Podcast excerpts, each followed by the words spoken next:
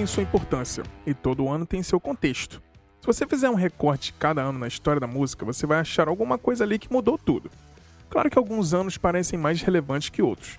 Alguns tiveram discos de estreia de bandas que viraram grandiosas, outros foram importantes por um disco que deixou um maior legado, outros são lembrados por um grande show ou até um grande festival. E foi assim que 1969 ficou marcado na história.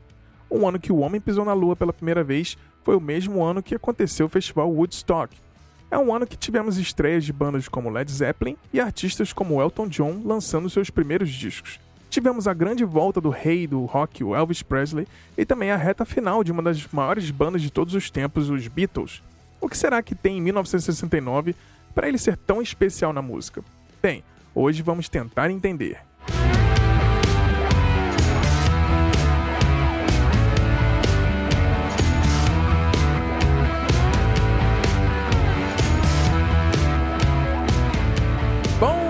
Tarde, boa noite. Sejam bem-vindos e bem-vindas a mais um episódio do Silêncio no Estúdio. Eu sou o Bruno Ribeiro e nesse episódio aí do nosso novo formato, que a gente fala sobre um ano, uma década, um período, hoje a gente vai falar aí sobre a importância de 1969 para a música e principalmente para o rock.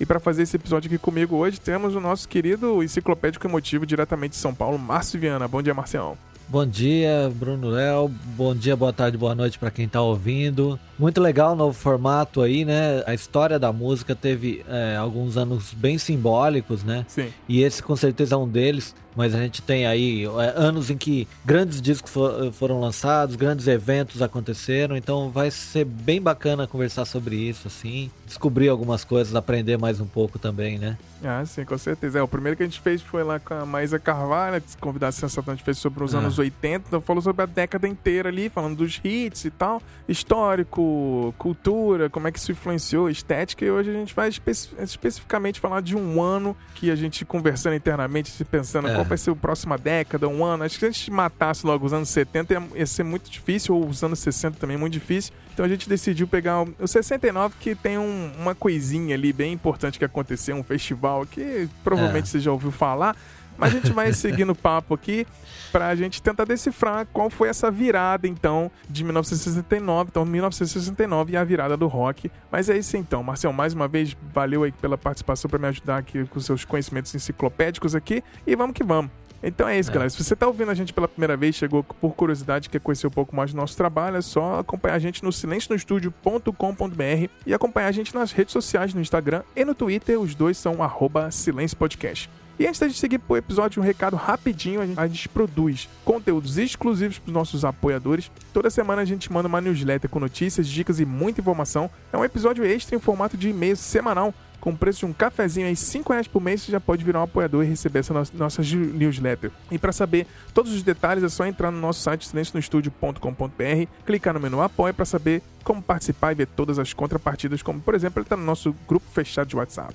Aguarde um pouquinho então que a gente volta já já para a gente falar desse ano tão importante com o homem que pisou na lua pela primeira vez e o famoso festival Woodstock e muito mais curiosidades aí que mudaram o mundo da música. A gente volta já já. Valeu!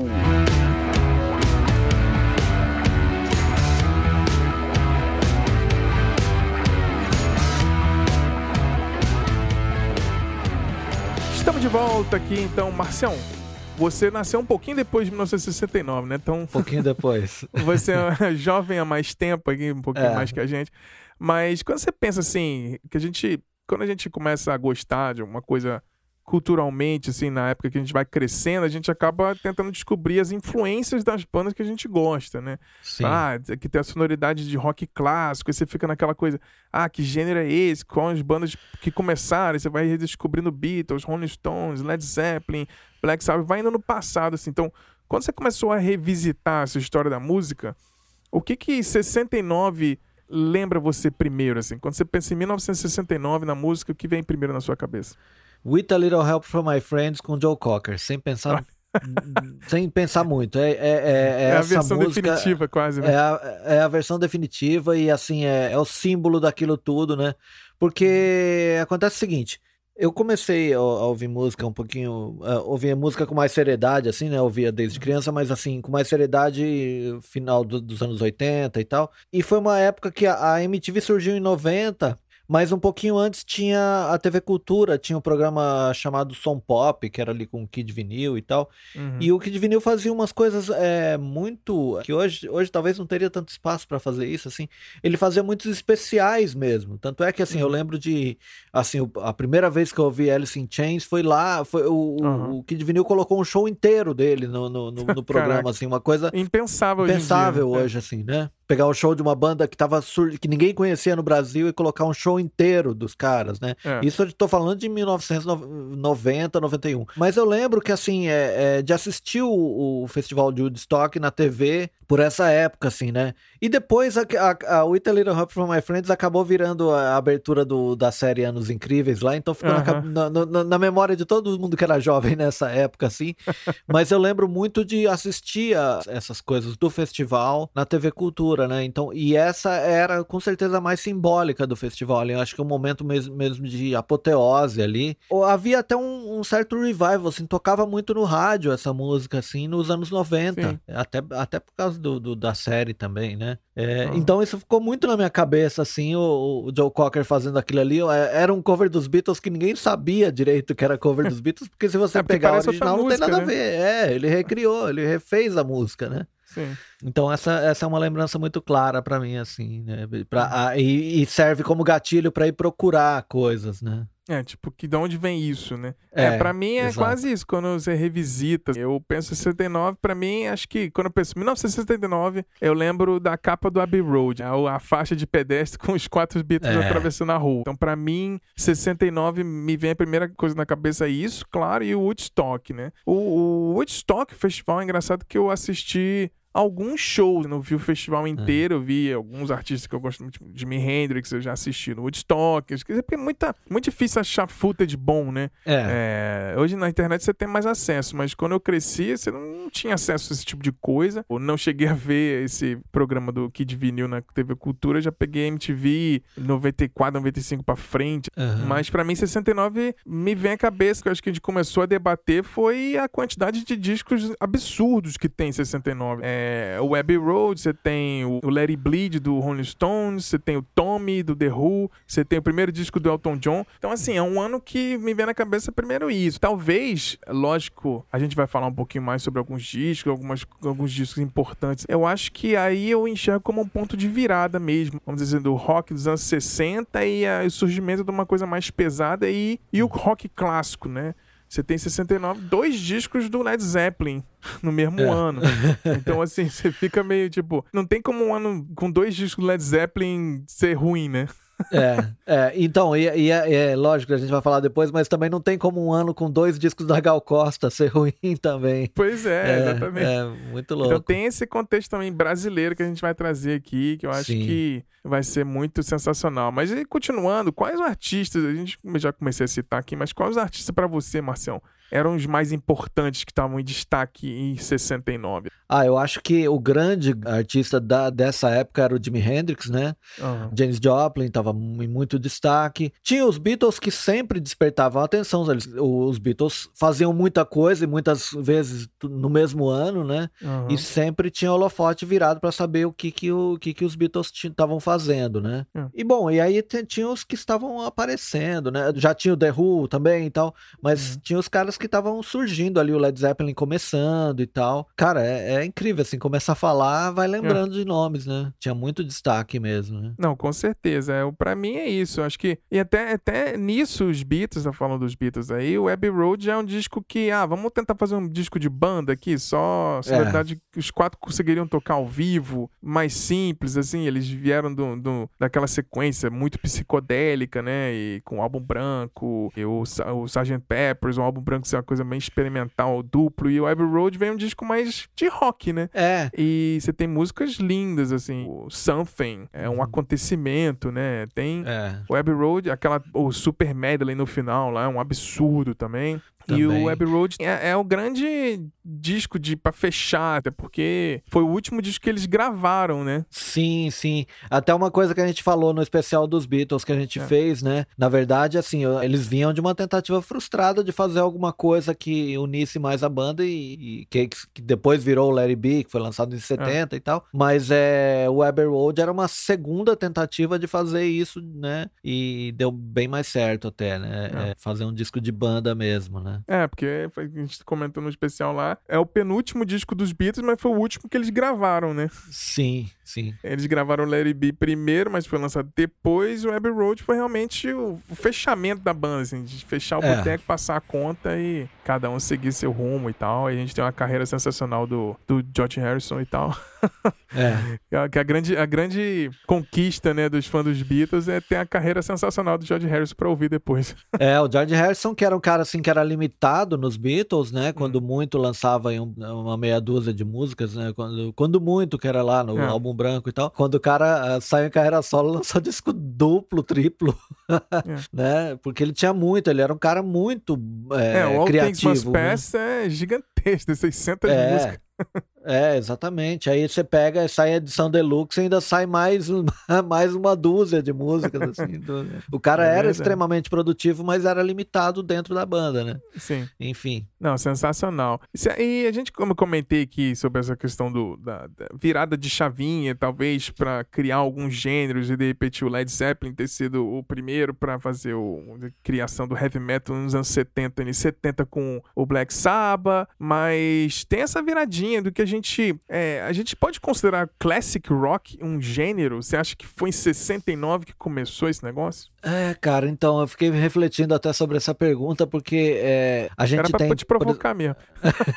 é, então a gente tem. Aqui no Brasil a gente tem rádio exclusiva de classic rock, né? Hum. É, agora abriu um pouquinho mais, mas antigamente era só isso, né? E, cara, é, é difícil pensar, né? O que, que é clássico, né? É. De, quanto, quantos anos a, precisa, a música precisa ser antiga para é. ser flashback e para ser Sim. um clássico, né? Uhum. É, mas enfim, esse movimento, assim, eu acho que é, houve uma, talvez algumas arestas que foram aparando, né? Porque em 1967, dois anos antes, já era uma, já, já tinha o início desse movimento. Você tinha lá o Festival de Monterrey, né? Que depois uhum. virou um documentário Monterrey Pop, que já Sim, tinha que muito o, dos, que, dos caras na guitarra. É, o então. Pete muito desse... quebrou a guitarra no palco, não sei o quê. Então, quer dizer, essa revolução já estava vindo, né? Uhum. Já estava chegando aí, e, e, talvez assim, nessa época, em 1967, ainda tinha muito, estava é, muito fechado ali na psicodelia e tal, e 69 já foi o começo daquela abertura para que bandas que não, não tinham muito esse estilo, mas também é, fossem chegando, né? E talvez tenha forjado aí essa, isso que a gente hoje chama de classic rock, né? Uhum. Mas, é, mas eu acho que sim, eu acho eu acho que 69 deve ser a consolidação desse, desse estilo. Não, é, estilo é difícil chamar é. classic é. rock de estilo, né? Você não gênero, faz uma música, né? eu vou fazer, vou fazer um clássico, né? É, é então, sei lá. Mas assim, eu acho que esse, tal qual o conhecemos, eu acho que é isso. Eu acho que 69 veio para é, meio que abrir as portas dos anos 70, do que foi os anos 70, assim, né? Sim, sim. É, é vem a estética. Eu, eu considero, assim, uma tag classic rock como uma tag é. classic rock. Eu, particularmente, pessoalmente, eu acho que, por exemplo, você escuta uma banda tipo UFO, é classic rock. É. É. Não é que o UFO seja uma banda clássica, mas é o estilo de rock que eles fazem, é um rock clássico, vamos dizer assim. Eu, eu, eu defino o classic rock mais como a estética, a sonoridade, o estilo, estrutura, temas. É. Eu acho que isso, por exemplo, faz o UFO ser classic rock e, sei lá, o Elton John em alguns momentos também, o David Bowie fez, fez classic rock antes de começar a fazer glam. E é. Assim, acho que uma Who... banda uma banda que eu, que eu tenho ouvido bastante, que eu, eu, até comentei lá na nossa newsletter, que não consigo enxergar os caras como hard rock, né? É o, é o Tim Lizzy, né? Uhum. É uma banda que eu, eu é, talvez ela caiba nessa caixinha do classic é, rock aí. Pra mim, a Tim Lizzy pra é, mim soa classic rock. É, eu acho que é difícil chamar os caras de hard rock. É até é, geograficamente, eles são da Irlanda e tal. Uhum. É, é, meio difícil encaixar eles ali na, num, num, movimento, mas talvez eles estejam aí junto com o UFO, né, nesse, nesse estilo, né? É que as bandas que foram inspiradas nessas aqui, né? E é. foram fazer um rock parecido, né? É. Mas. É, e dessas bandas que, vamos dizer assim, classic rock, quais são as bandas, para você, no seu gosto, assim, mais importantes para de repente criar essa percepção do ah, tem uma caixinha, uma tag e isso aqui é classic rock. Ah, eu acho que o Led Zeppelin é o grande, grande ícone para mim disso. É, o Jimi Hendrix, né, sem dúvida assim. Pessoalmente, o Led Zeppelin e o Jimi Hendrix acho que são, eu, eu posso chamar de influências assim. Eu acho uhum. que é, são artistas assim que eu fui atrás de ouvir tudo mesmo. Uhum. É, e eu acho que eles representam bem isso assim, a minha percepção de, de classic rock, né? Tem uhum. bandas super importantes que não me bateram, como The Doors, por exemplo, né? Que, uhum. pô, pô, cara, é, é essencial para muita gente, né?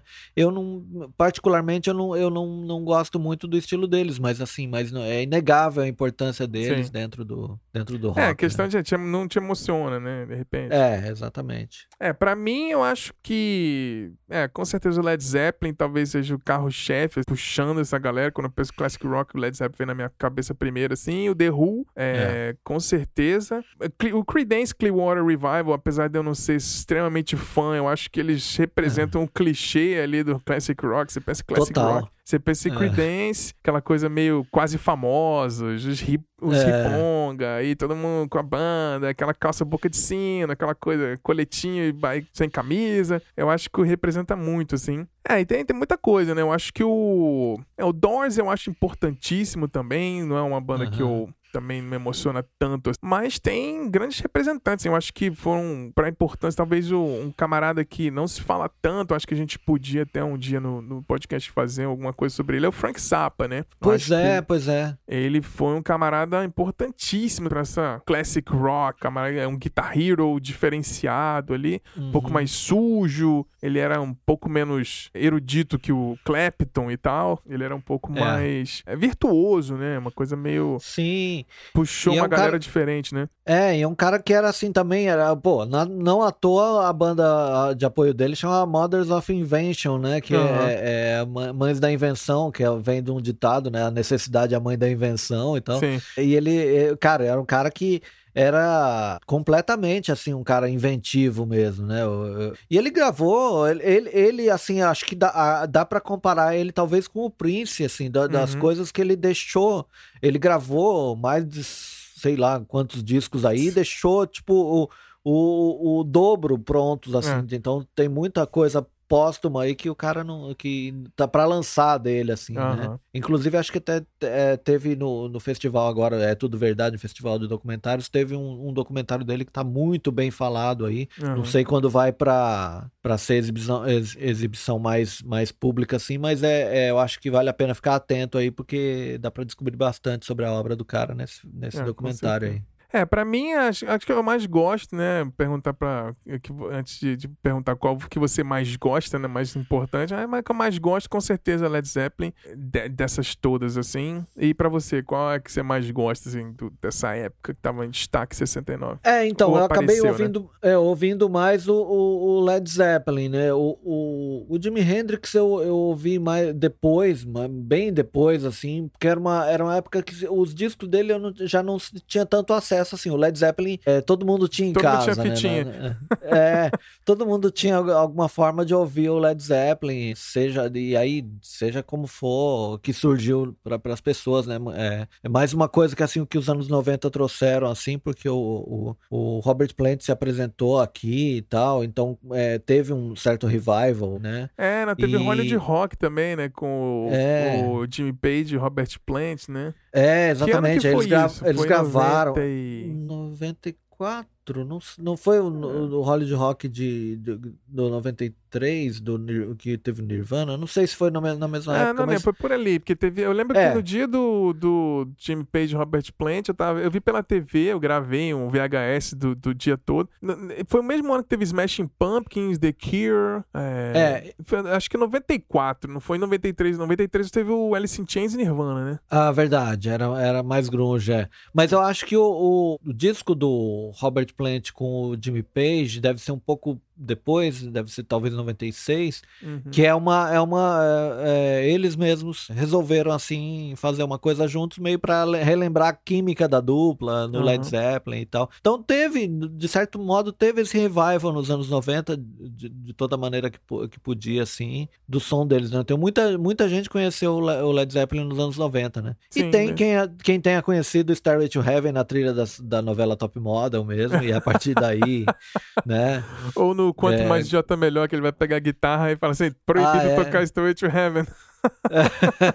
é, exatamente. Então, é, havia nos anos 90 uma, uma, um ambiente muito propício assim a você relembrar essa época, né? Sim. E acho que é por isso que deve ter ficado tão, tão simbólico assim o, o, o movimento, né? Sim. Todo. É, para mim teve, é, é, é, teve um, um acontecimento que eu acho que me fez voltar e ir atrás de muita coisa foi o filme Quase Famosos né, que basicamente representa 1969, vamos dizer assim. Não sei se no filme eles falam um ano específico, mas na minha cabeça é 69 e é 69. Ou é. 70, porque tem ali o Led Zeppelin, né, no filme, tem o Robert Plant que aparece rapidinho e tal. E a banda é. representa bem aquele esquema classic rock. Ele, eu, talvez seja um pouco depois, porque eles tocam Tiny Dancer, né, do Delton John, então é um pouquinho depois, é 70 e pouquinho. Assim. Sim, mas representa para mim essa coisa do classic rock e me fez voltar voltar muito atrás. É lógico, eu sou alucinado com o Jimi Hendrix, eu acho ele Deus, eu acho o Hendrix uh, um acontecimento da história, assim. Ser um guitarrista negro tocando aquela guitarra, para mim é um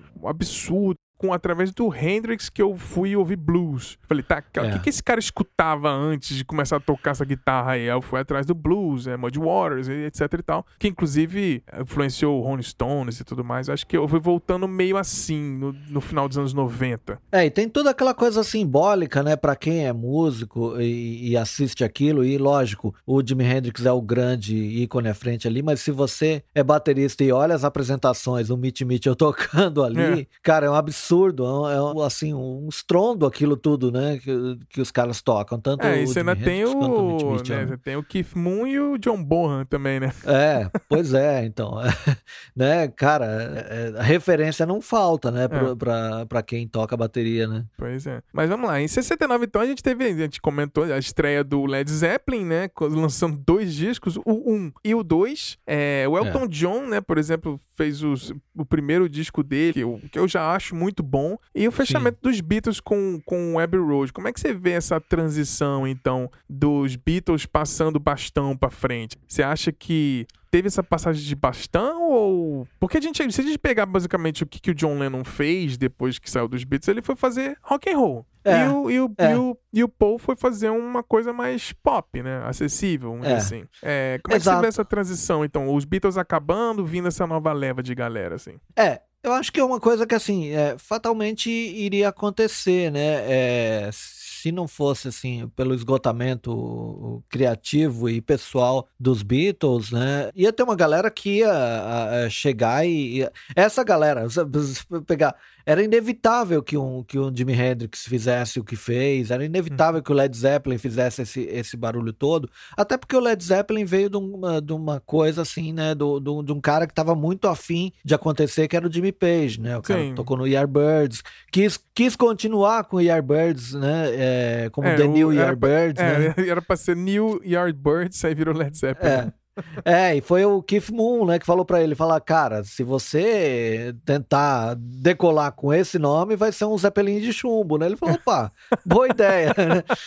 E aí, e aí, quer dizer, o Keith Moon ainda, além de tudo, ainda nomeou Led Zeppelin. É. Mas é, é, Então, cara, tinha gente ali que tava afim de, de, de, de fazer as coisas acontecerem, né? Então, não sei se bem é, é, é bem isso, assim, dos Beatles falar, tamo largando, vem, vem tomar o espaço. Eu acho que o espaço espaço ia ser tomado mesmo, porque também os Beatles não estavam muito afim de seguir em frente, independente do que, do que é, for. Porque, é, porque o Rolling Stones seguiu fazendo, né? É, e o Rolling Stones viveu exato. essa transição. Pra mim, assim, a gente vai chegar ainda, vou perguntar os discos favoritos do ano, assim, mas pra mim, ouvindo, reouvindo as coisas dos Stones, assim, que eu voltei a ouvir Stones esse ano, assim, engraçado. É. Tem uns anos que eu falo assim, eu pego uma banda e falo assim, vou reescutar tudo dessa banda que eu preciso entender toda a obra dela. E eu tô nessa onda do Rolling Stones agora agora. E o Let It Bleed é, é um absurdo. Para mim, hoje, É o melhor disco do Rolling Stones, ó, falei, é uma polêmica aí.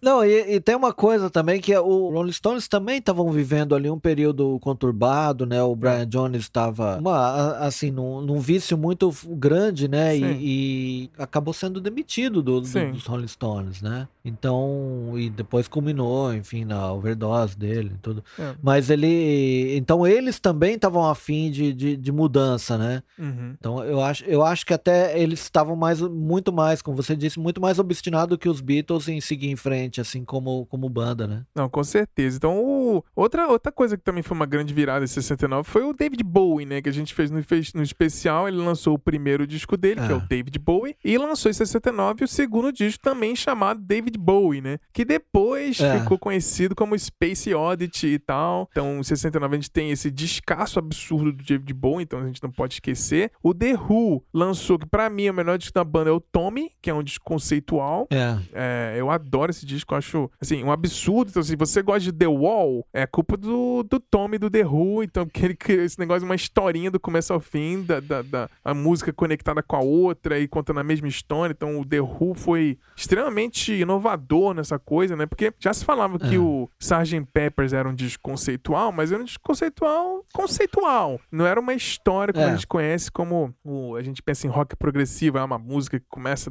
é uma história do começo ao fim do mesmo disco, The, The Wall. Mas o Tommy, para mim, foi um grande acontecimento. E em 69 a gente tem talvez o surgimento do prog rock, que o King Crimson uhum. lançou In the Court of the Crimson King, que muita gente aí diz e debate que é o primeiro disco de rock progressivo de todos os tempos, né? E é. você, como é que você vê então, você acha que 69 foi o, a abertura desses subgêneros, assim, porque tava vendo aquela coisa, Beatles, Rolling Stones, Kinks, e veio Led Zeppelin quase é. criando heavy metal, veio King Crimson criando prog rock, veio Elton John criando uma coisa diferente, The Who fazendo coisa conceitual. Você acha, então, é, essa é a grande importância de 69, essa quebra de, não, vamos espalhar e vamos fazer o que vier na cabeça, vamos ser criativos e vamos embora? É, eu acho que, acho que sim, né? Até é engraçado, né, que eu nunca tinha percebido essa conexão, né? O, o The Who fazendo discos conceituais e, hum. E, e, a chegada do King Crimson, né?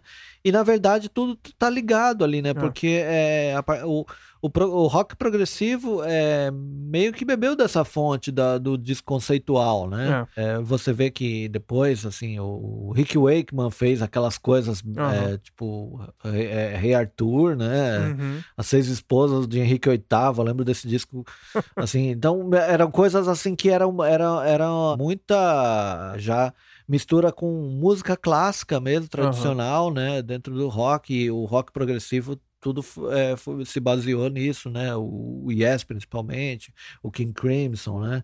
E muitos desses caras acabaram até é, é, estando nas duas bandas e tal. Uhum. então, é, eu acho que ali, ali é, é isso mesmo. O, o, ano de 69, até representativamente, assim, dentro de coisa muito grande que foi acontecendo, eles foram se espalhando ali, cada um para fazer o que era o, o seu o seu, não vou falar talento, mas assim, o que, o que, o seu objetivo, vai uhum. fazer coisas novas ali, de, de forjar o que seria os anos 70, né?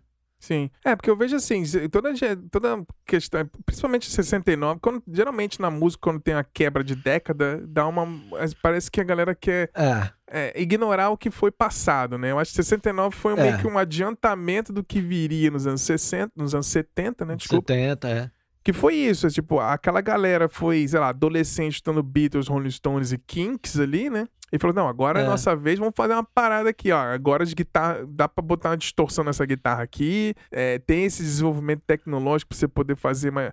Equipamentos ficaram mais acessíveis, né? Você pega uhum. o próprio King Crimson, um monte de teclado. Você pega no começo dos anos 60, é. ninguém tinha dinheiro pra comprar aquele tanto de teclado pra fazer música psicodélica, né? E é, aí. Então. E aí você teve essa preparação para vir coisas tipo Pink Floyd, mais pra frente, Black Sabbath. E aí, inspirando a galera mais pra frente, né? Eu vejo como é, isso. Eu acho que a galera é, pegou 69 como um ano, tipo assim, a molecada é, virou adulta Falou, não, vamos é. fazer um rock. Acho que a indústria viu que era lucrativo bandas como Led Zeppelin, tanto que Sim. a banda lançou dois discos no mesmo ano, então se não fosse lucrativo, nunca existiria o Led Zeppelin assim com tanto impacto, né? Porque a gravadora a Atlantic foi em cima, investiu tudo. Vamos, não, vamos lançar outro uhum. disco aí logo aí, galera. Vamos pegar, aproveitar Sim. o bonde aí, porque o negócio tá bom, tá vendendo, tá tocando. E vamos que vamos. É, havia mais essa, essa, essa tendência mesmo, né? De que, cara, dá certo, vamos fazer outra coisa muito rápido, né? Uhum. E é uhum. engraçado você falou esse negócio da, te da tecnologia, né? É. É, hoje pensando, comparando, mas assim, o, os caras, o King Crimson principalmente, mas depois o Emerson Lake Palmer e tal, os caras tocavam com sintetizador que era do tamanho de um armário é. né? É. Não coloca, botava no o palco. O estúdio inteiro era um sintetizador, é, né? É, exatamente, né? Quem tinha grana para fazer isso, né? Então, acho que né, teve aí um, uma abertura para isso, né? É, ficou caras, mais né, acessível. Foi é, justamente o que aconteceu nos anos 80, quando o DX7 apareceu, pô, pô, esse tecladinho que dá pra fazer esse tanto de som aqui, meu irmão, vamos embora. Vamos usar esse negócio em tudo agora, né? E os anos 70 teve isso, né? Aí veio a, a enxurrada de bandas atrás, de Purple, Black Sabbath. E acho que esse foi o grande virada de chave. Assim, daqui para frente é outra parada e quem vai dominar vai ser outra galera. Led Zeppelin, de Purple, Black Sabbath e e Elton John, os anos 70 também é perfeito. E vamos que vamos. E infelizmente ali nessa virada de 69, 70, 71, a gente teve várias perdas né, que a gente até comentou no, no documentário do Clube dos 27. Que infelizmente a gente Sim. perdeu 69, 70, 71, a gente perdeu o Brian Jones, o Jimi Hendrix, o eh, Jim Morrison e a Janis Joplin, né? Que foram importantíssimos durante esse Sim. período ali, né? Então foi uma. Era, era um, uma catarse de empolgação, muita droga, muita. Assim, muito é. tudo, né? Era exagerado, tudo exagerado, é. né? É. É curioso que, assim, agora você tá falando isso e eu lembrei, né, do, do Clube dos 27 e tal, e eu lembro de alguma revista, capa que eu, que eu, que eu vi que é, é, fazia outra conspiração, que era o Jota, né? É. É, que toda, toda, a galera que morreu era com Jota, né? Então, é Jimi Hendrix, é, o Jones, Joplin. Jimmy, Janis e Jim, né? É, é, é, Jones, né? Brian Jones, quer dizer, tinha um Jota ali, né? É, Mas é foi mesmo uma coisa eh, assim muito assustadora, né? Que foi toda essa galera assim que era representativa, simbólica, assim, no, né? E, e, acabou morrendo ali, deixando. Mas engraçado que assim é, o legado ficou, né? Assim, não foi uma uhum. coisa que é, ninguém foi esquecido, na verdade, Sim. né? Todos esses caras são lembrados até hoje, assim, por, por é, pela produção que tiveram, né? Sim, né? Talvez que... a, a, a Janis Joplin tenha, tenha é, sido uma produção muito limitada, assim, não dá, é, é, a ponto de não dar para saber o que viria depois. Hum, ah, Se a Janis um Joplin disco, né? teria mesmo, né? É, é, porque então, porque ela, ela talvez se, fazendo aquele, aquele, aquele exercício de, de do C, né? Uhum. Se ela tivesse seguido, ela teria que ela, ela teria partido para uma coisa um pouco mais que já era dela, assim, do, do blues e uhum. tal. Não seria uma é, talvez comparativamente assim com, com, com outras artistas de blues mesmo, né? Não, Sim. É, é ela, por isso que ela tava, muito tava ali no o que a Amy rock, né? Winehouse né? fez, né, com ela, né? Exato. Que era uma coisa tipo é, tinha um pouco é. de soul, rhythm and blues. Eu acho que eu acho que a Jenny Joplin ia acabar caindo para essa onda assim. Ela começou com a, a Boogie é. Blues Band, acho que era alguma coisa assim. É. Era uma banda de blues, né? São Francisco, Riponga ali e tal. Mas eu acho que você já enxerga no próprio disco dela, né, solo, Jenny Joplin, você tem umas coisas assim, as músicas, por exemplo, Mercedes-Benz, que é dela, não é um rock, né? É. Já é uma coisa é, meio. Exatamente. Meio folk, blues ali. Então acho que ela, ela seria uma, uma, artista muito versátil, né? Eu acho que não dá pra. Eu acho injusto colocar a Janis Joplin numa caixinha só, assim. Eu acho que ela é. era muito maior. Sim, sem dúvida. Pois é, falando de Janis Joplin, em 69 aconteceu então o Woodstock que a gente comentou, né? Que teve esse movimento todo por causa da guerra do Vietnã, uns camaradas malucos lá tiveram uma ideia.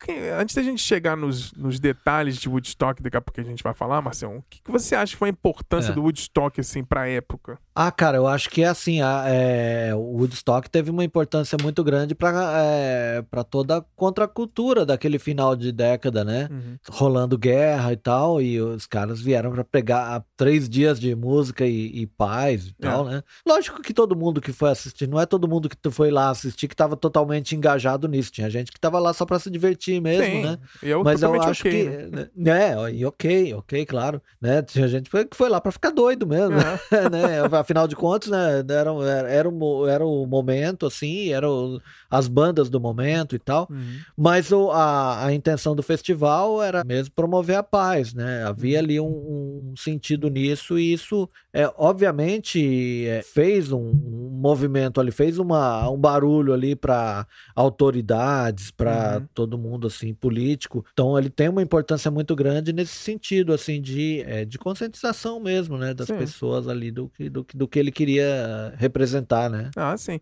É, pra mim Woodstock é isso. Talvez é. Quando eu lembro eu penso na palavra festival, Woodstock é a primeira coisa que vem na é. cabeça. É, é o festival, né? Talvez tenha sido o maior festival de todos os tempos. É independente de analisar line-up, estrutura, organização, nada, mas assim, importância mesmo, assim. Porque não dá pra comparar uhum. um Woodstock com Glastonbury, né? Assim, apesar. O Glastonbury é um festival é. importante, tudo. Tem várias bandas que lançar, se lançaram lá e tudo mais. Mas o Woodstock tem essa coisa do propósito, ter sido a primeira grande, gigantesco festival com três dias até o conceito desse tipo de festival, eu acho que o, o Woodstock, né, teve isso. E para mim, o, o, o, grande destaque, assim, de Woodstock para mim, que mudou a porra toda, assim, pra, na minha cabeça, que toca na minha alma, é o Jimi Hendrix, um guitarrista negro, tocando o hino nacional americano, né? É, em momento é. de guerra do Vietnã, quase como um, uma crítica social foda, né? Ali ele foi... É, simbólico tipo, demais. Não, vou tocar aqui o, né, o hino nacional americano na guitarra aqui e vou fazer meu protesto aqui, sendo o único negro dentro dessas monte de banda de branco aqui. Então, acho que isso para é. mim é o, foi o mais pesado, assim, é o, pra mim é o que mais pega legal assim, no meu coraçãozinho e que me emociona sempre, sempre ver essa parte do, do Woodstock, assim. Eu acho foda, foda, foda. É, eu até destaco mais uma vez assim o Joe Cocker, porque foi uma, uhum. uma apresentação super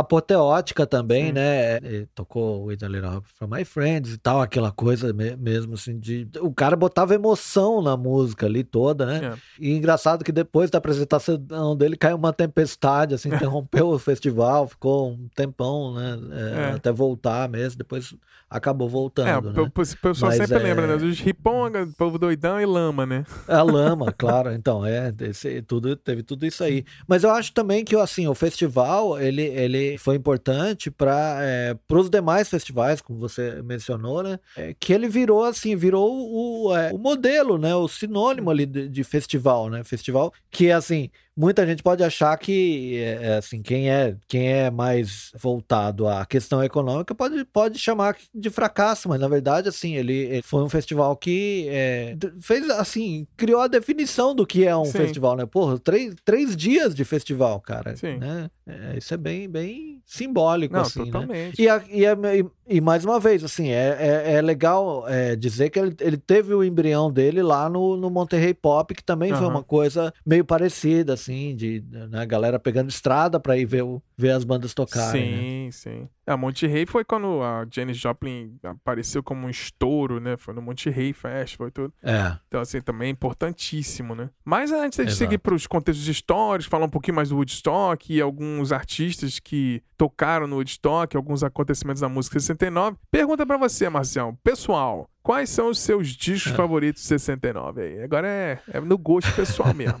Não tem resposta errada Cara, nem certa. É, Vamos lá. Cara, eu, eu, eu comecei a, a pensar racionalmente, assim, no, no, tanto, fui olhar a lista de discos aí, e, e é assustador, assim, é. né, cara? Acho que de, de cara, assim, eu já vou falar, é Bay Road, né? É, é, uhum. eu acho que é o grande representativo para mim, né? Mas, cara, tem, é, tem o Space Oddity do, do David Bowie, que não é, não é o meu preferido do David Bowie, mas, não. assim, tem a, a é, né, a Space Oddity, que é assim. Já vale é, o disco todo. É, já vale o disco todo. Mas você tem é, outras coisas, como Let It Bleed mesmo, do, do Rolling Stones, né? Hum. Eu não tinha ideia, né? Não, assim, sabia, mas não tinha parado para pensar, né? O, o, o, disco de estreia do The Stooges, né? Hum. Ele lançou Iggy Pop, Iggy Pop pro mundo, né? Sim. E assim, uma, e vou citar só mais um, prometo, é, o Kick Out the Jams do MC5 também, eu acho que é um disco que assim é, é, é seminal para o que veio depois, uhum. para o que foi depois o punk rock, por exemplo, né? Sim. É, é, você escuta e você fala, caraca, isso foi gravado né? em 69, é surreal. Em 69, né? Muito louco, muito maluco isso. Assim, Disco né? pesado. Você é... fala assim, cara, isso é punk, assim, muito punk, né? É, total. Bom, o cara, né, o cara gritando kick out, kick out the James Motherfuckers, né, na, na abertura, né, cara? Sim. Isso é punk total, né? Total, é. É isso. Não, a gente vai, galera, então calma aí que a gente vai no final do episódio, vai falar alguns discos que a gente foi lembrando, que a lista é gigantesca, né? Mas uns discos muito bons de 69 é. pra vocês conferirem aí depois. A gente vai fazer uma playlist com pelo menos uma ou duas músicas de cada disco aqui, inclusive as do rock ou do, da música popular brasileira também, de 69, Sim, que a gente tá falando também. aqui do, da contexto americano, mas teve muita coisa no Brasil acontecendo também, a gente vai já chegar lá. Então, é... é vou falar os meus também para passar batido sentido. É, para mim é Abbey Road, o Led Zeppelin 1, o It Bleed do Rolling Stones, é, o Tommy do, do The Who. É, uhum. vamos fazer mais uma para fechar. Vamos lá, vou pensando aqui. É, eu vou ficar com é, o King Crimson in the Court of the Crimson King. Eu acho que. É. Eu que gosto muito de prog rock, esse disco é, é, é sensacional. É tipo, é essencial. Assim. Tem que. Você gosta de prog, esse disco tem que escutar, mesmo que você não goste, mas escuta pra você entender de onde veio tudo que de repente você gosta de Dream Theater, gosta de umas coisas mais assim. O King Crimson Total. lá com The Court of Crimson King é o início das coisas que até influenciou também o rock progressivo brasileiro, que a gente tem um episódio lá com o Vini e o Bruno Ascari, né? Então, é, pra mim é isso. King Crimson e The Court of Crimson King, o Tommy do The Who, Rolling Stones com Let It Bleed, o Led Zeppelin 1, e o Beatles Abbey Road. Pra mim, esses são os melhores discos de 69. E é engraçado, né, Bruno, que a gente falou de, do, de dois discos seminais para outros estilos, né? É. Então, é apontando para duas direções, né? Quer dizer, você tem o King Crimson do lado, o MC5 do outro, é. né? Ali junto com o Stugs, né? Sim. Que foram importantes para depois é, é, desenvolver o, o, cada um seu estilo, né? E tal, uhum. né? Mas tudo que. Quer dizer, ali a, a, quase que a a Bíblia dos caras, né? É, o, o, King Crimson e depois o, o, MC5 ali também, né? Pro lado do punk, Sim, né? é, o Studios também. É, o que vai desenvolver no final dos anos 70 vira o punk, gente conhece, tá, etc e tal. É. Mas é isso, a gente vai seguir aqui então, basicamente, pra gente falar um pouquinho do contexto histórico que estava acontecendo no mundo e no Brasil, né? Em 69 a gente teve a corrida espacial, né? O Apollo 11 finalmente pousou na Lua, aquela coisa, né? A gente teve o primeiro voo do Concorde do Boeing 747. Olha que maluquice, né? O 747 que até hoje tá voando aí, né? é. Em 69 a gente também teve o, é. o grupo lá do Charles Manson que assassinou cinco pessoas, né? Foi em 69 também. É lembrar o contexto. E a guerra do Vietnã tava rolando solta, né? Então, assim, quando você pensa em filmes do, da Guerra do Vietnã, nascido em 4 de julho, Apocalipse Now, é tudo dessa época, desse contexto. Então, assim, você pega até o Apocalipse Now, a trilha sonora, é essas coisas que a gente tá falando aqui, né? É, exatamente. Mas Seguindo então, a gente fala um pouquinho do Woodstock. Conta um pouquinho então, mais um pouco de detalhes do Woodstock pra galera, de repente não conhece alguns detalhes, algumas bandas. Como é que foi o Woodstock, Marcelo? É, então, o Woodstock era, é, foi um, um, grupo, né, é, que se esforçou ali para fazer uma, esse festival e tal, né, é, é, então tinha ali uma galera botando grana. É, né, tinha uns no, investidores malucos lá.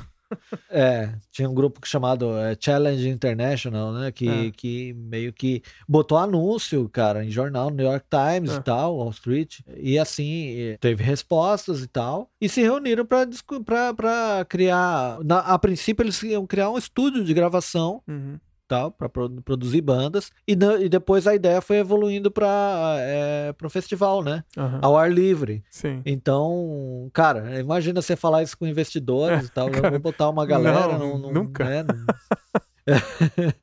Mas, mas é, é, é assim, é, surpreendentemente eles conseguiram botar isso, né? E assim, é 186 mil ingressos vendidos, né? Uhum. É, sei lá, é, é, depois acho que teve um, teve um negócio assim, eles venderam, eles, eles, a previsão deles era 200 mil e, e apareceram meio milhão de pessoas, né? teve uma, uma coisa meio de, assim, de assustar até, porque eles derrubavam cercas e tal, né? Teve, então, então o, o festival acabou virando gratuito então, é. é, com, essa, com isso, com isso assim, né? Mas enfim, é, é, é, fora essa questão de organização, né? Teve toda a questão do, do, do que foi o festival, é, porque foram três dias, então você teve ali. É, foi em agosto. Teve várias, né? várias. Foi em agosto, só foi 15, 16 e 17 de agosto.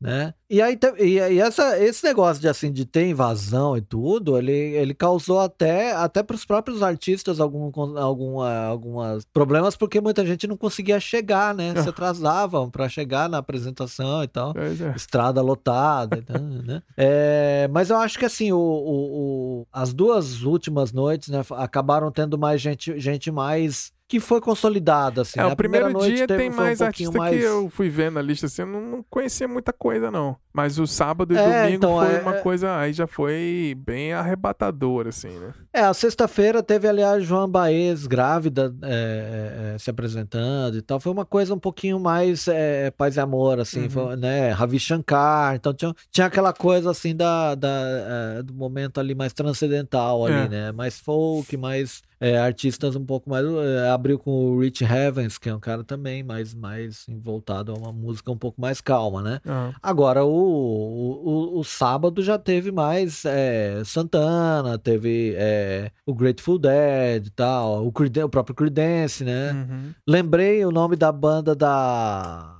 da Janis Joplin é Cosmic, Cosmic, Blues Cosmic Band Blues mesmo, Band, né? É, o, o, Moog, é, é, é Moog Blues Band é, é de outra banda, tô tentando lembrar aqui, não, tô é, misturando tudo. Mas é Cosmic Blues Band. É Cosmic, é, isso, era com Cosmic com K, né? Isso. Teve Sly and Family Stone e tal, teve The Who, né? The Who tocando de madrugada, quatro da manhã, é. né?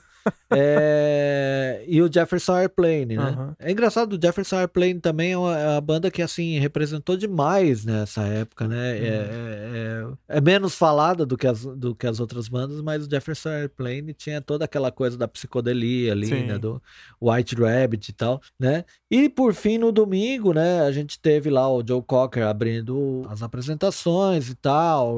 Teve The Band, né? Histórico ali, uhum. Ten Years After e tal. E fecha com Jimi Hendrix, né? Sim. Que aí, aí já uma, uma, parte da galera já tinha ido embora e tal, mas tinha 200 mil pessoas. Né? Ainda, né? É, Ainda, né? É, e ainda sobre organização do festival, né? A gente teve alguns convites recusados, né? Uhum. Eles queriam, eles queriam os Beatles, né? Ah. Eles queriam os Beatles. O John Lennon falou: não, os Beatles só se reúnem para tocar se a Plastic Ono Band também toca, tocar. Uhum. É, então é, teve esse, esse detalhe aí, é, mas aí acharam que o, o, ia ser meio complicado e tal. O John Lennon também tinha alguns problemas para entrar nos Estados Unidos e tal. Então não deu, não deu muito certo. É, que a gente vai, vai, falar um pouco mais foi... pra frente, mas foi, no é. 69 foi o ano que ele casou com a Yoko, né? Sim, sim, exatamente. Exatamente. Então, cara, é, é, é, faz total sentido, assim, porque na verdade os Beatles não tocavam, não se apresentavam ao vivo, então é, seria muito legal. Com, lá no, no rooftop lá no rooftop, é. Exatamente, né? Uma coisa Ele não foi showzaço, meio... foi tipo, ah, vamos botar os instrumentos aqui no, no, lá no terraço do prédio, vamos tocar aqui, aí vai aparecer uns curiosos e vamos embora, né? Gravar um filme aqui. É, exatamente. Não foi uma coisa muito é, é profissional, né? É. Foi uma coisa meio assim, improvisada, né? Mas é, a, acho que a ideia dos caras é, é muito boa a ideia. Vamos reunir os, vamos assim, promover aqui uma apresentação única dos Beatles, né? Mas é, ninguém tava muito afim, né? É. Parece que teve também uma, um convite pro Led Zeppelin, né? Uhum. Que acabou não querendo ser só mais uma banda ali num festival. Uhum. É, o empresário deles, o Peter Grant, falou: ah, não, assim não quero não.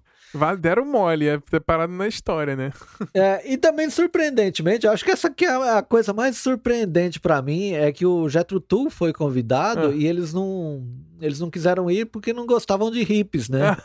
é, É, é, Tocando rock É muito psicodélico maluco. com flauta. Não gosta de hip, pô. Não tem como. é, é muito maluco você pensar que uma banda que, né, que o, o, o, principal integrante é um flautista, né? Barbudo, né? Sim. É, não, eu não gosto de hippie. Ah, pelo amor de Deus. então, é, mas aí teve, outra, o, próprio Bob, Dylan, Johnny Mitchell, toda essa galera acabou não, não, não podendo, não, de alguma maneira, maneira recusando Ou não participar podendo, do, né? do festival, né? Ou não podendo, exatamente. É, em 69, é, é só até saiu um trailer agora essas últimas semanas aí, que é um filme chamado Summer of Soul, que fala que em 69, no mesmo verão, É. teve um festival chamado é, Harlem Cultural Festival, que teve muitas gravações, mas nunca, nunca foi televisionado.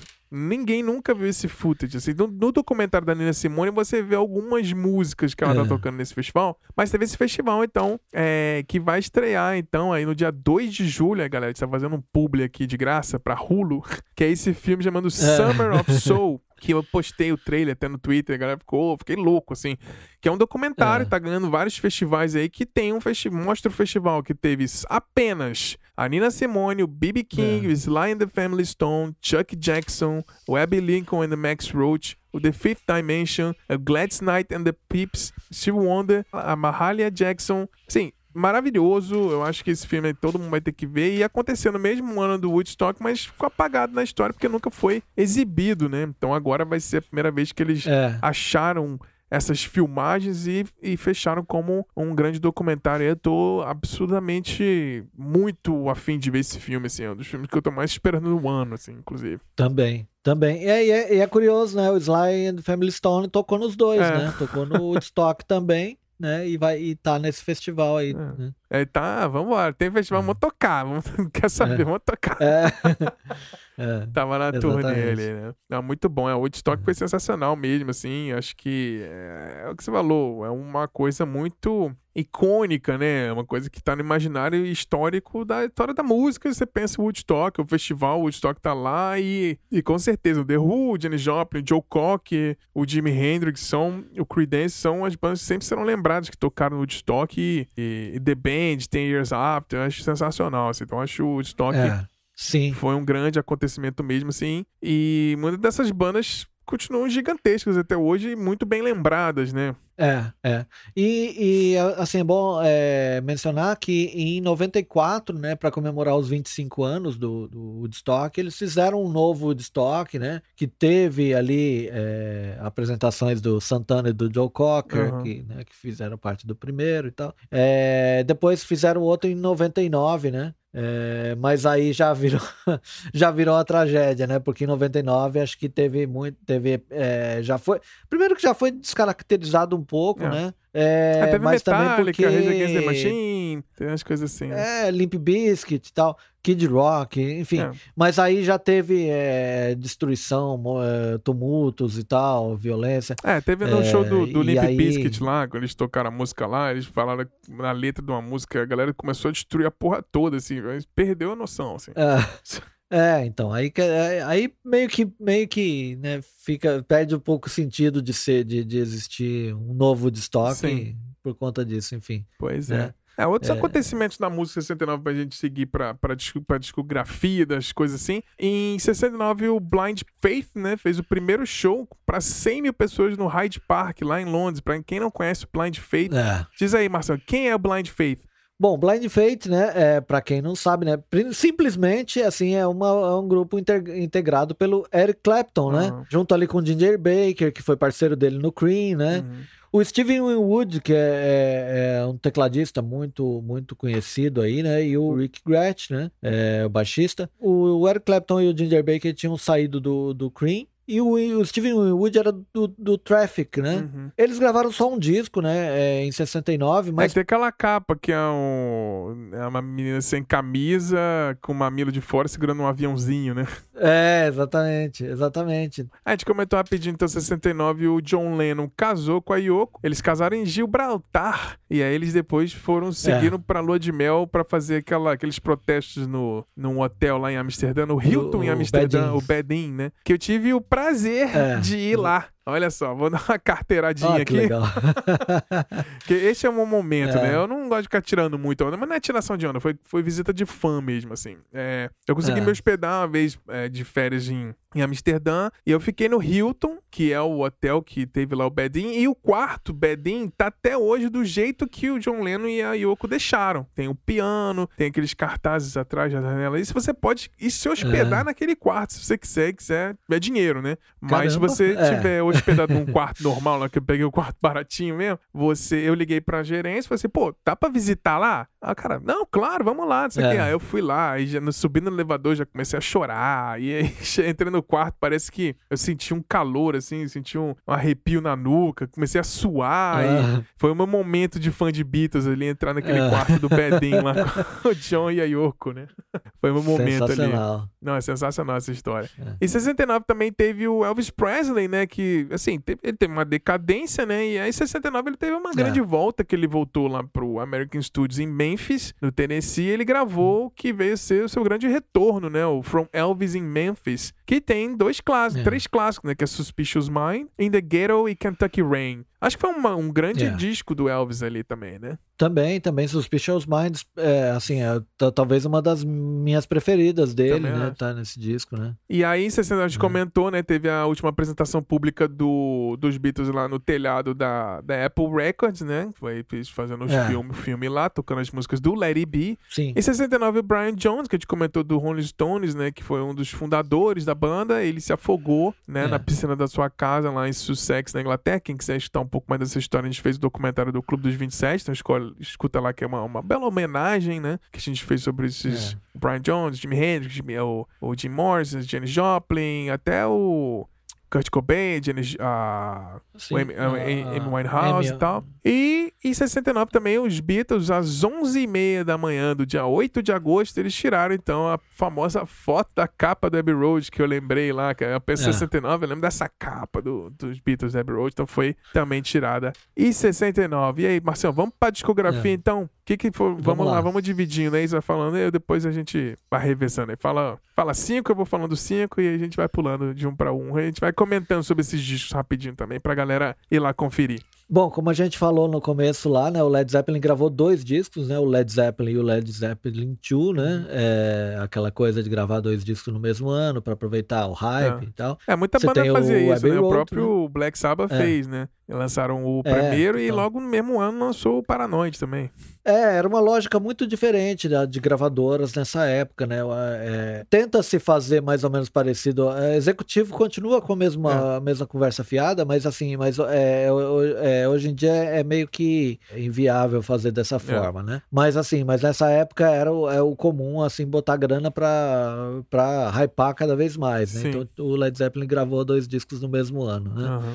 Você teve lá o, o Abbey Road dos Beatles, né? Super citado aqui, né? Sim. É, Só musicão, descasso. Let, é, descasso e tal. O, Let, o Let It Bleed do, do Rolling Stones, né? Uhum. Creedence, é, Clearwater Revival com Green River. Uhum. Falei quatro, né? Então tem lá o David Bowie com Space Oddity, né? Também, né? É, quer dizer, o David Bowie com o disco David Bowie, que depois acabou ficando conhecido como Space Oddity, Sim, é né? que foi até lançado Ali- com outra capa, depois, com o nome. Exato. Estados Unidos, né? Em 72 relançaram com esse nome, né? Foi uns dois, três anos Isso, depois. e aí é o, é, é, e é o David Bowie acontecendo pro, pro né, pra, o David Bowie é, passando a existir para o mundo da música. É, né? foi, o, primeiro é, disco foi o grande coisa disco muito dele de fracasso, né? estreia, vamos dizer assim, né? É, é, É, exatamente. o primeiro disco dele não É é, lá essas coisas, mas esse realmente foi o disco que botou ele no mapa mesmo, como, ó, tem esse cara aí que, ó, vamos prestar atenção.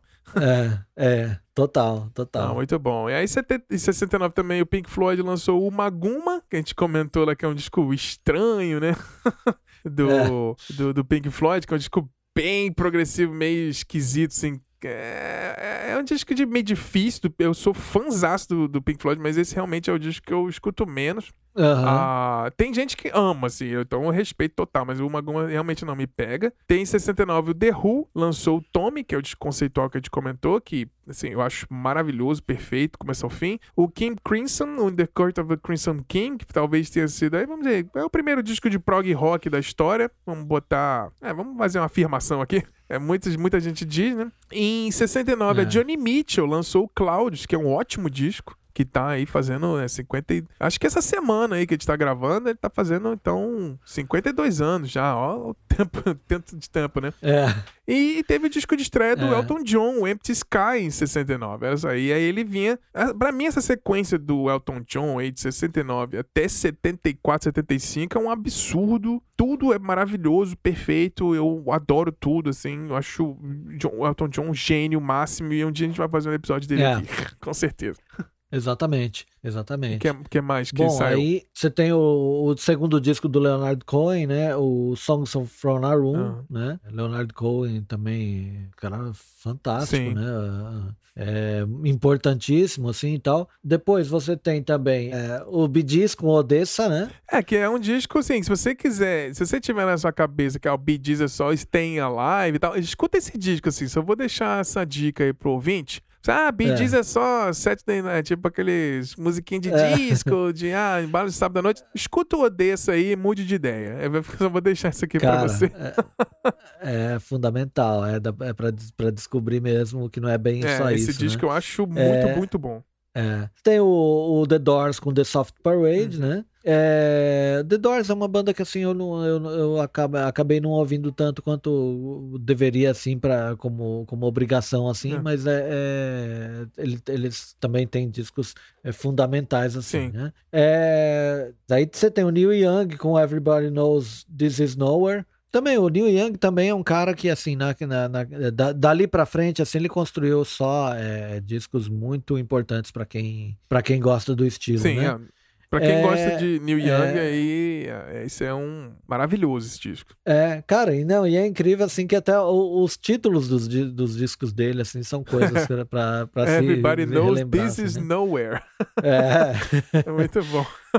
Cara, o cara é, é- é incrível mesmo. É, ele conversa entre o classic rock, o folk e o country music, né? Ele, ele É, tá nesse, então, você vê- nesse é. range aí, né? É, ele pega, tem, tem horas que ele vai e se junta lá com o Crazy Horse e faz disco pesado Aham. e tal. Depois vai, cai pro folk de novo. Uhum. É um cara que vai, né? E, e, né o cara criou lá o Harvest, que é, que é, um, é um disco importantíssimo pra todo mundo aí, né? Com certeza. Mas é. Então, o Neil Young é isso, e aí você tem o, o MC5, como a gente citou aí, disco seminal, né? O Uhum. Kick Out the, the Jams, né? Que traz toda essa, essa coisa que depois culminou no punk rock lá no, no, no final dos anos 70, né? Sim. É, agora a gente vai ter uma sequência de discos com auto-intitulados, praticamente. Tem o Santana lançando Santana. É. A gente teve o Studios lançando, o que falou, o primeiro disco aparecendo no Iggy Pop, é o The Studios também. O The Band com o disco The Band. E o Velvet Underground com o disco The Velvet Underground.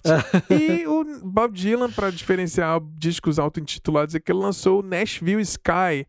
Mas falando em Velvet Underground aí, Marcelo, você acha que esse disco do Velvet Underground talvez é um disco mais Velvet Underground, mais cara de Lou Reed, assim? O que, que você acha? Total, porque na verdade, assim, é, nesse momento, é, não que as coisas estivessem bem na banda depois disso, mas nesse momento o Lou Reed acaba assumindo a liderança total do grupo, porque o John Cale é, deixou a banda, Uhum. né? E foi substituído ali pelo Doug Yule, que é um cara um pouco mais, é, um pouco mais limitado que o John Cale. O John Cale era um multi-instrumentista Uhum. e tal.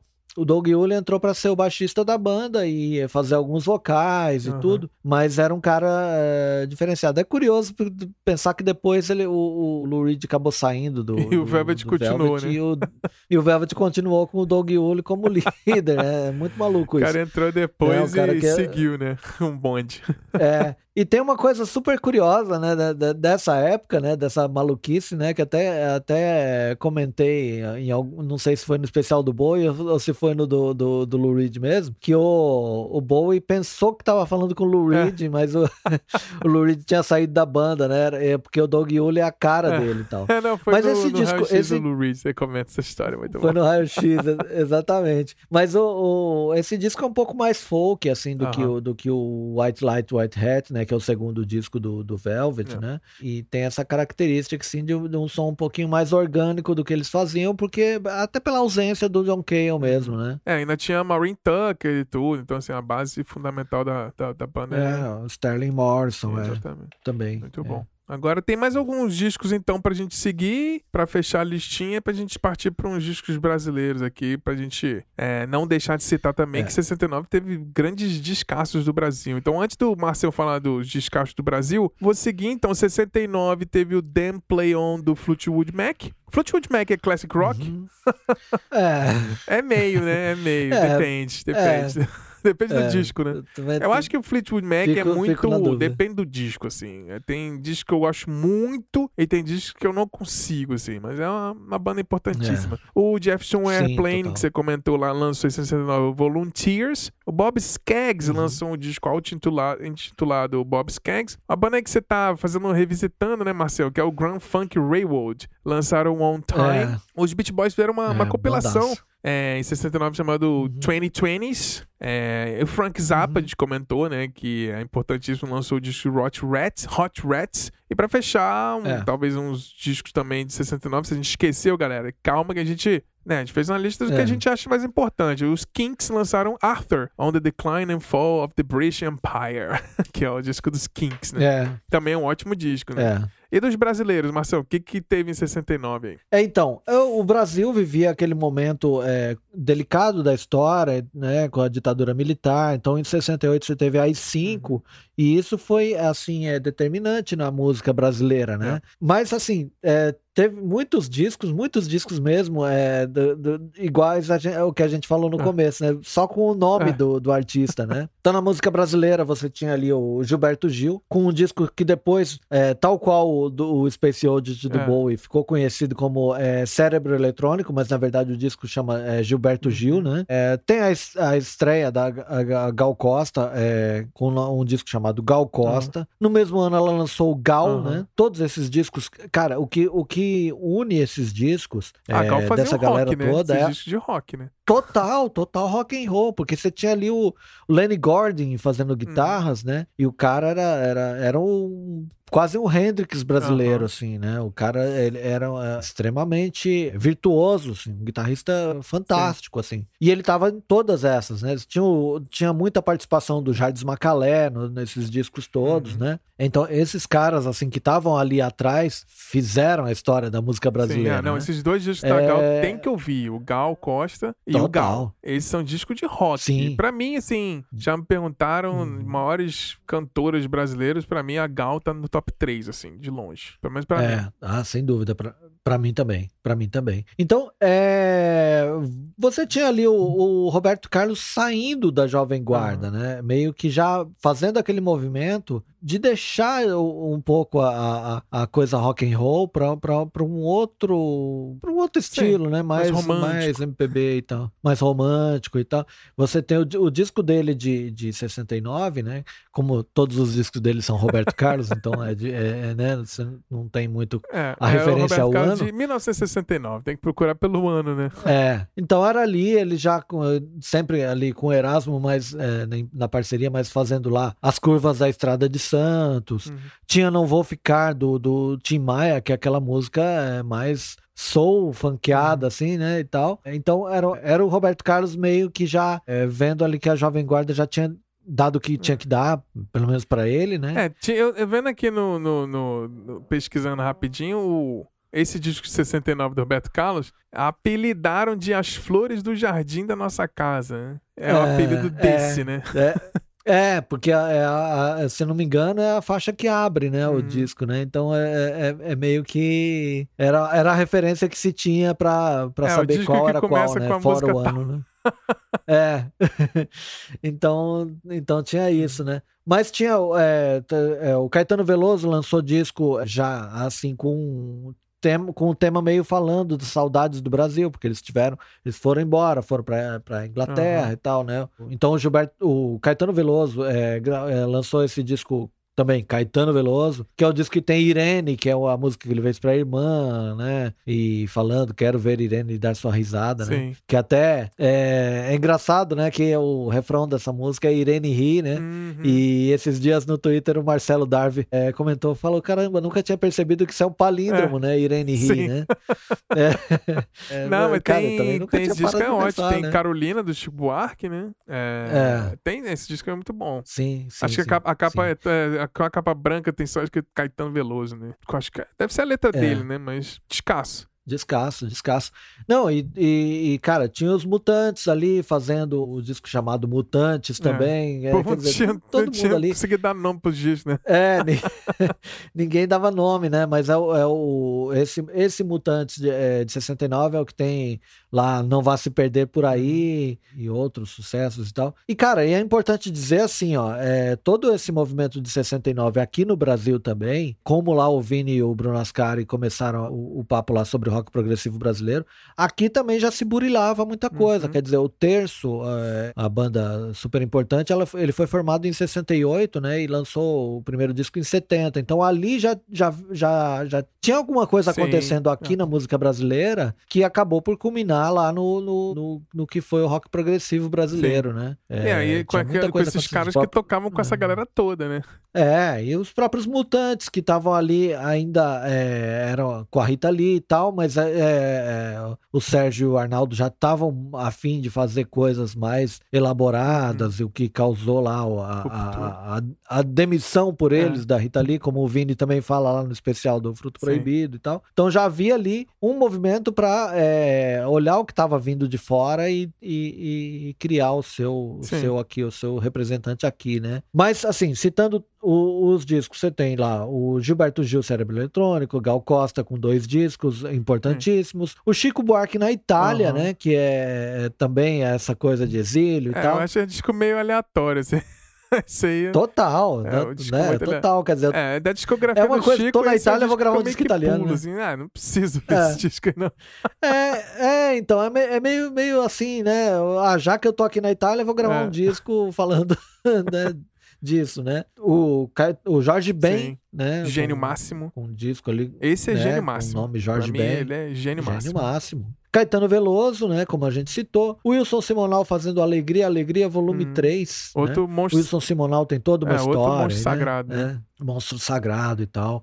E injustiçado, Total. enfim, todo. Né? É, que... Ficou é, famoso o... aí como delator, mas não é bem Sim, essa a história. O Max, né? Max de Castro e o Simoninha, né? De filho aí, que estão no, no mundo da música. Isso. É, os caras estão aí, aí defendendo o legado do, do pai? É, é, muito bacana o trabalho deles. A Maria Bethânia, né? Também com o disco lançado uhum. e tal. Mutantes, como eu citei. A Clara Nunes fazendo A Beleza que Canta. Ah, é. A Clara Nunes botando nome de disco aí. É, então, é. é, é já, já foi diferente, né? O Milton Nascimento com um disco chamado Milton Nascimento. Olha quanta coisa com o próprio nome, né? É. O Geraldo Vandré no Chile também é outro cara uhum. que sofreu aí com a ditadura Sim. e tentou, ele tentou se estabelecer no Chile, né? Então esse disco é, é, é um, na verdade, acho que, acho que é um single, ou não sei se é um EP, então não era muito comum na época, mas é, é são poucas músicas, uhum. né? É, a Vanusa lançando um, um, disco também com o próprio nome. Sim. O Vinícius de Moraes em Portugal, esse é um disco, acho que esse disco é declamado, se não é. me engano, é uma coisa. Esse eu não conheço né? muito, não. Se eu vi, não lembro. Ah, eles, eu também não ah. lembro. Na verdade, eu, eu, só apurei aqui, mas eu não, não, não lembro uhum. muito, não. A Elis Regina com o Como e Porquê, hum. outra que deu o nome, né? É, o Noriel Vilela, esse cara, cara, eu, eu, esse aqui eu, eu coloquei porque eu acho muito fantástico isso, né? O nome do disco do cara é Eizo Homem, Homem com O-M-E, é, né? E acento circunflexo no O. Porque, cara, Eizo Homem, né? Ete Homo lá, Nietzsche e tal, o cara, o cara lança, me lança um disco de samba, Eizo Homem, né? Sensacional. O, Noriel, o Noriel Vilela, né? O Noriel Vilela, que ali é, é conhecido com 16 toneladas, uhum. né? Que na verdade não tá nesse disco, é um single, uhum. né? Lançado depois depois e tal. Mas, cara, também é, é um cara de importância muito grande, aquele vozeirão uhum. dele e tal. É, você vê, né? uma, pegando e um padrão gente... aqui, analisando é. que você pega o pós-tropicália, né? Cada um fazendo o seu próprio disco é. ali, o Gilberto, o Caetano. Aí você tem, né, é. os Mutantes fazendo aquela transição pro que viria talvez ser o rock progressivo brasileiro. E samba, né? Você tem... É. E, é, ele, Clara e o Milton Nunes, né, também, né? Cara, né? Ali, Clara Nunes, né? e tem e o Roberto Carlos virando mais romântico, né? Porque ele, ele, o disco anterior do Roberto Carlos foi o Inimitável, né? É, eu não, não, não me lembro, na verdade precisaria conferir essa informação, mas não me lembro, mas é, é isso. Não, sensacional. É muito disco bom, então, saiu no Brasil também em 69, não só na, na gringa, né? Então a gente trouxe aqui é. esses discos, então vai estar é. tá na playlist, a gente vai botar uma ou duas músicas desses discos, assim, que fica mais difícil, né? O Milton Nascimento, qual disco? É o de 69, beleza? A gente vai... Não, e cara, pensa, pensa o seguinte, ó, é a Maísa, né, que, cara, importantíssima cantora e tal. O disco dela de 69 é o 15 álbum de estúdio dela. Cara, é, cara, em 69 ela lançou, ela já tinha lançado 15 discos. Né? Eu não sei bem as, os anteriores, não, não conheço a, a, a, carreira dela tão bem assim, para saber se todos os discos são discos cheios. Mas imagina, é. olha, o, olha o tamanho olha disso. Olha essa carreira, né? É, exatamente. E esse disco fazendo coisas ali já com a orquestração do Arthur Verocai, enfim, Paulinho Tapajós, né? Coisas do Egberto Gismonte, Sim. uma carreira Não, sensacional. Assim, sensacional. E aí, Marcião, desses discos nacionais aí, qual é o seu favorito? Ah, cara, eu eu, com certeza, os discos da Gal Costa, é, eu não consigo escolher entre os dois, os dois discos de 69 dela. Para mim são, são um disco só, uhum. não, não, não dá, cara. Mas é com certeza esse. Que mais? Eu acho que o Mutantes é, é, indispensável, assim. Eu acho que eu vou ficar com esses. A Gal Costa e Mutantes, assim. O, o Gilberto Gil também eu gosto muito, mas é, é, é, o, é disco que tem aquele abraço e tal. Mas eu acho que a Gal Costa, né, é, né, nessa.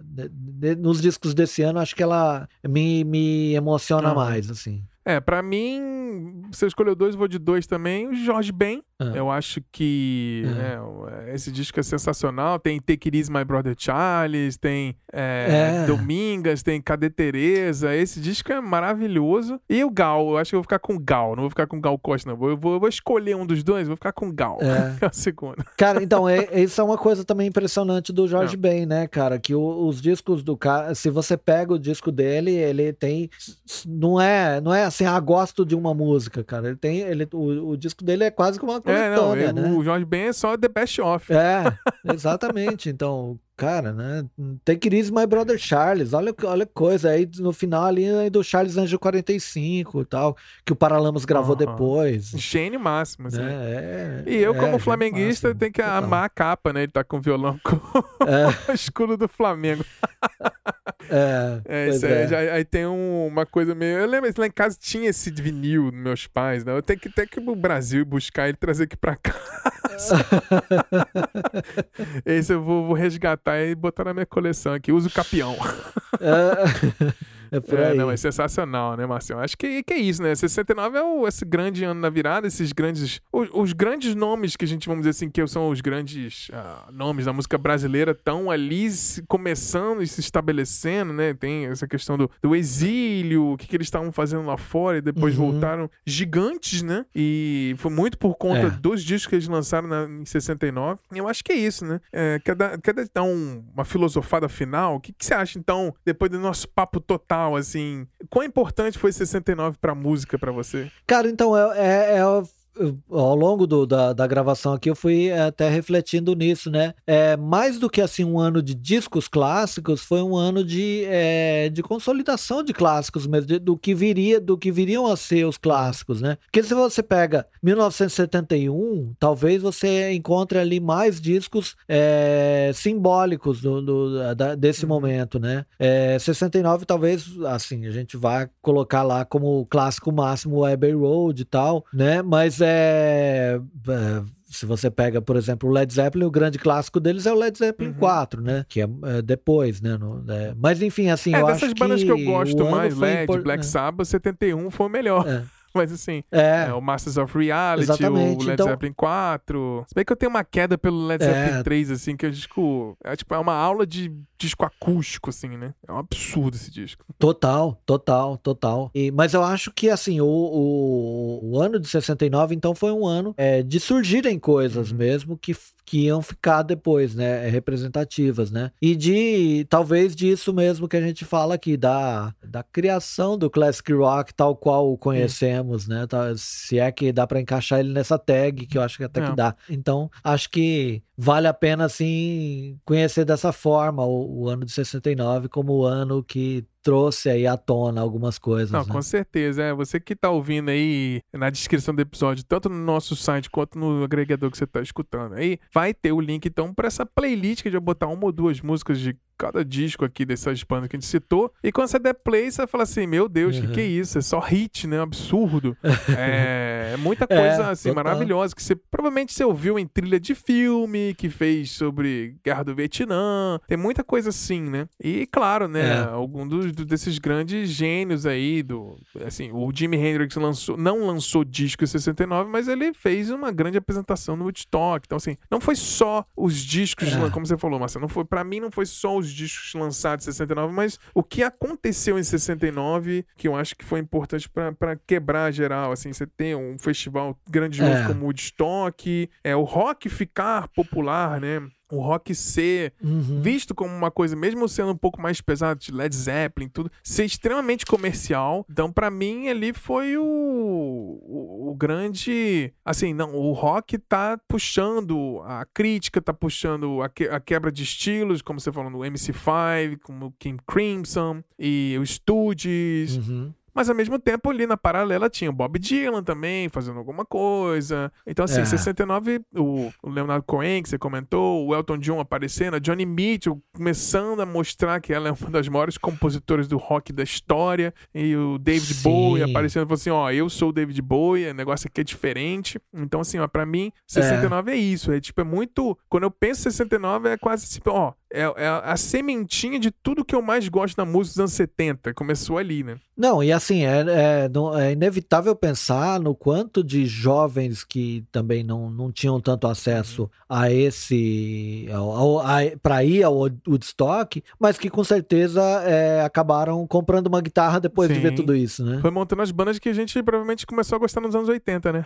É, exato. Aí exatamente. veio o punk, veio o new wave, foi a galera que, que era moleque e ouviu essas bandas, esses discos pela primeira vez e tudo, assim, é sensacional. E alguns É. anos depois você já começa a ter outros É. gi- gigantes, assim, né? Bruce Springsteen, por exemplo, 74, 75, estourando com Born to Run. Alguns anos depois, assim, 5, 6 É. anos depois, já tinha outra camada de rock se renovando, assim, então acho muito sensacional. O Led Zeppelin foi até Sim. o final dos anos 80, 70, né, praticamente. O Rolling Stones está até hoje. Aí eu acho que o Rolling Stones é a banda que começa mais, consegue mais se adaptar, né, às décadas assim. Você pega no Tattoo You, que é o comecinho dos anos 80, a sonoridade da banda já. Eles pegaram um monte de sobras dos anos 60 e 70 e gravaram um É. disco com um cara dos anos 80, vai entender, né? É, é, exatamente. É, e agora até lembrando aqui que tá- provavelmente foi o primeiro disco do Rolling Stones que eu ouvi Ah. na vida. É, É, esse, esse eu gosto. Eu gosto muito do Tattoo You. É um disco de sobra, né? Diz que eles pegaram um monte de sobra de É. fita já gravada, deram, deram na mão do Bob Clearmount e falou assim: mixa aí, bicho. É, E ele fez mágica bom, lá, né? pelo, pelo menos deram na mão Sim. certa, né? Muito bom. Pra quem não É. sabe, Bob Clearmount é o engenheiro de mixagem aí do discos clássicos como o Let's Dance do David Bowie, o Born, É, Born USA isso, né? do, do Bruce Springsteen, o Avalon do Roxy Music. O cara é gênio, né? É, gênio total. Não, muito bom. Mas é isso então, Marcião. Brigadaço aqui pela participação mais uma vez. Quer deixar o último recadinho pra galera? Não, valeu, é isso aí, né? Espero que vocês tenham gostado aí do episódio do nosso, da nossa pesquisa aqui, o, o que a gente conseguiu apurar dos anos do ano de 1969 e do que ele proporcionou pra música, né? E é isso aí, ouçam nossa playlist lá, digam, digam ao longo da, do- da semana, é, compartilhem também os, as impressões de vocês aí sobre o, sobre o ano, suas músicas preferidas, é isso aí. Vamos compartilhar mais sobre isso, porque é apaixonante falar Ah, sobre com música. certeza. É, e, e revisitar as influências do que a gente gosta, né? Acho que depende, É. você gosta, por exemplo, dessas coisas que estão saindo agora, por exemplo, sei lá, Royal Blood, tem uma coisa moderna, mas você vê que tem uns riffzão ali de rock clássico ali, de guitarra. Demais. E você ouvindo essa playlist, vai fazer, pô, tem uma coisinha ali, tem um The Who ali, tem um, É. um Led Zeppelin ali, tem uma coisinha, né? Então, assim, eu acho que voltar É. no tempo da história da música é muito isso. Você fazer essa desconstrução, assim, é, pelo menos é uma coisa que eu sou fascinado, é voltar na Uhum. história e ver o que, que foi o comecinho do que influenciou as bandas que eu gosto mais hoje em dia, assim. Mas é, é sensacional. Mas é isso então, galera. Total. Marcião, mais uma vez, brigadão aí pela manhã de domingo, passando aqui pra gente conversar sobre 1969. E a gente passou ileso, não fez nenhum trocadilho com o, nome, o número do ano aí. É, então. Importante, importante. Não, não fizemos piada de tiozão aqui. E vamos que vamos. É. Aqui- Mas é isso então, galera. Espero que vocês tenham gostado desse episódio. Não esquece que a melhor maneira de aj- de ajudar a gente é compartilhando esse episódio com seus amigos e amigas. Manda por e-mail, por WhatsApp, tagueia a gente no Instagram no, no- e no Twitter também, no arroba Silêncio Podcast. E diga pra gente aí qual é o seu disco favorito, então, de 1969, pra gente conversar junto ali nos replies, no, nas DMs do Instagram. A gente é super acessível e tamo aí pra conversar, pra gente trocar uma ideia, se divertir, compartilhar música boa. E se tiver também discos que você gosta de 69, que a gente não citou, lembra lá que a gente vai, vai ter o prazer máximo de ouvir também e adicionar na playlist. É isso aí. E antes da gente fechar aqui, rapidinho, o último recadinho novamente. A gente produz conteúdos exclusivos para os nossos apoiadores. Toda semana a gente manda uma newsletter, então, com notícias, dicas e muita informação. É um episódio extra em formato de e-mail. Toda semana, com preço de um cafezinho em 5 reais, você já pode virar um apoiador. É só entrar no nosso site no silencionostudio.com.br, clicar no menu apoio para saber como participar. Então é isso, galera. Vamos ficando por aqui. Nos falamos então na semana que vem com um novo episódio. Um grande beijo, um grande abraço. Valeu!